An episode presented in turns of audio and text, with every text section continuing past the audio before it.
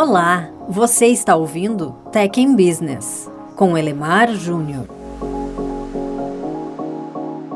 Olha só, a transformação digital tem modificado não apenas a forma como as empresas operam, mas também os produtos e serviços que essas empresas oferecem ao mercado. Ou seja, além do modelo operacional, o modelo de negócios, o que as empresas produzem e para quem, quanto e como elas cobram e de quem. O crescimento exponencial das capacidades de processamento, armazenamento e conectividade, aliás, tema de outro Tech Biz, tem propiciado o desenvolvimento de produtos cada vez mais inteligentes e conectados. Falando especificamente de produtos, há pelo menos quatro tendências fortes que a gente consegue observar. Primeiro, eles estão mais conectados com a nuvem ou com pelo menos outros dispositivos. É cada vez mais raro você instalar qualquer coisa em casa que não peça conexão com a internet. Segundo, os produtos também estão cada vez mais poderosos computacionalmente e com mais sensores. Considere, por exemplo, os carros. Eles já conseguem, até mesmo nos modelos mais populares, detectar a presença de um carro à frente, colaborar com o estacionamento, enfim. Terceiro, eles aprendem muito mais utilizando recursos de inteligência artificial, interpretação de linguagem natural e outras tecnologias cognitivas. A minha casa, por exemplo, está cheia de Alexas que conseguem entender ordens do meu filho de 4 anos. Confesso que às vezes nem eu mesmo consigo entender o que ele fala, mas a Alexa consegue. Quarto, os produtos são cada vez menos vendidos e cada vez mais monetizados pelo benefício que geram em modelos de negócio as a service. Ou seja, você compra o produto e se compromete também em comprar uma assinatura de serviço. Sumarizando, produtos nestes tempos modernos são 1. Um, conectados. 2. Tem grande poder computacional e sensores.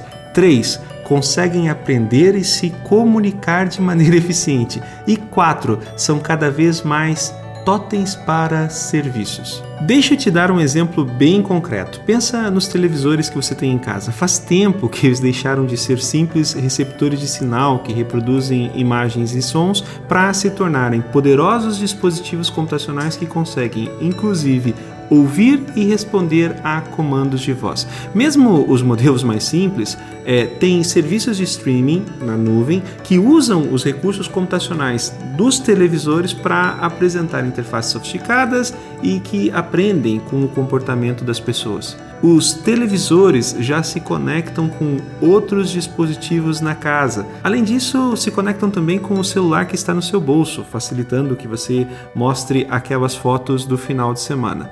Ou seja, conexão, poder computacional, sensores, inteligência e serviços. Peso Go.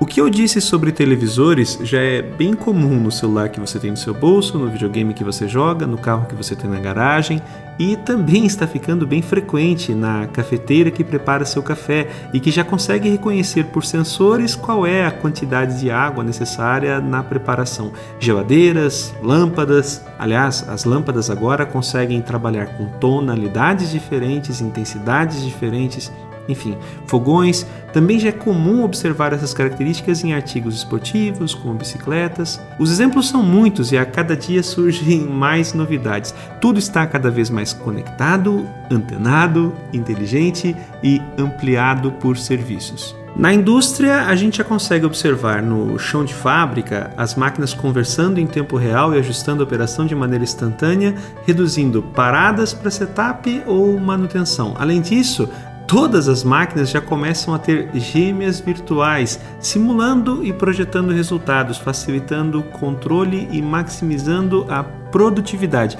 É o fenômeno da indústria 4.0. Agora, é importante observar que toda essa transformação na vida das pessoas e na indústria tem base na capacidade crescente das empresas de combinar melhor hardware e software.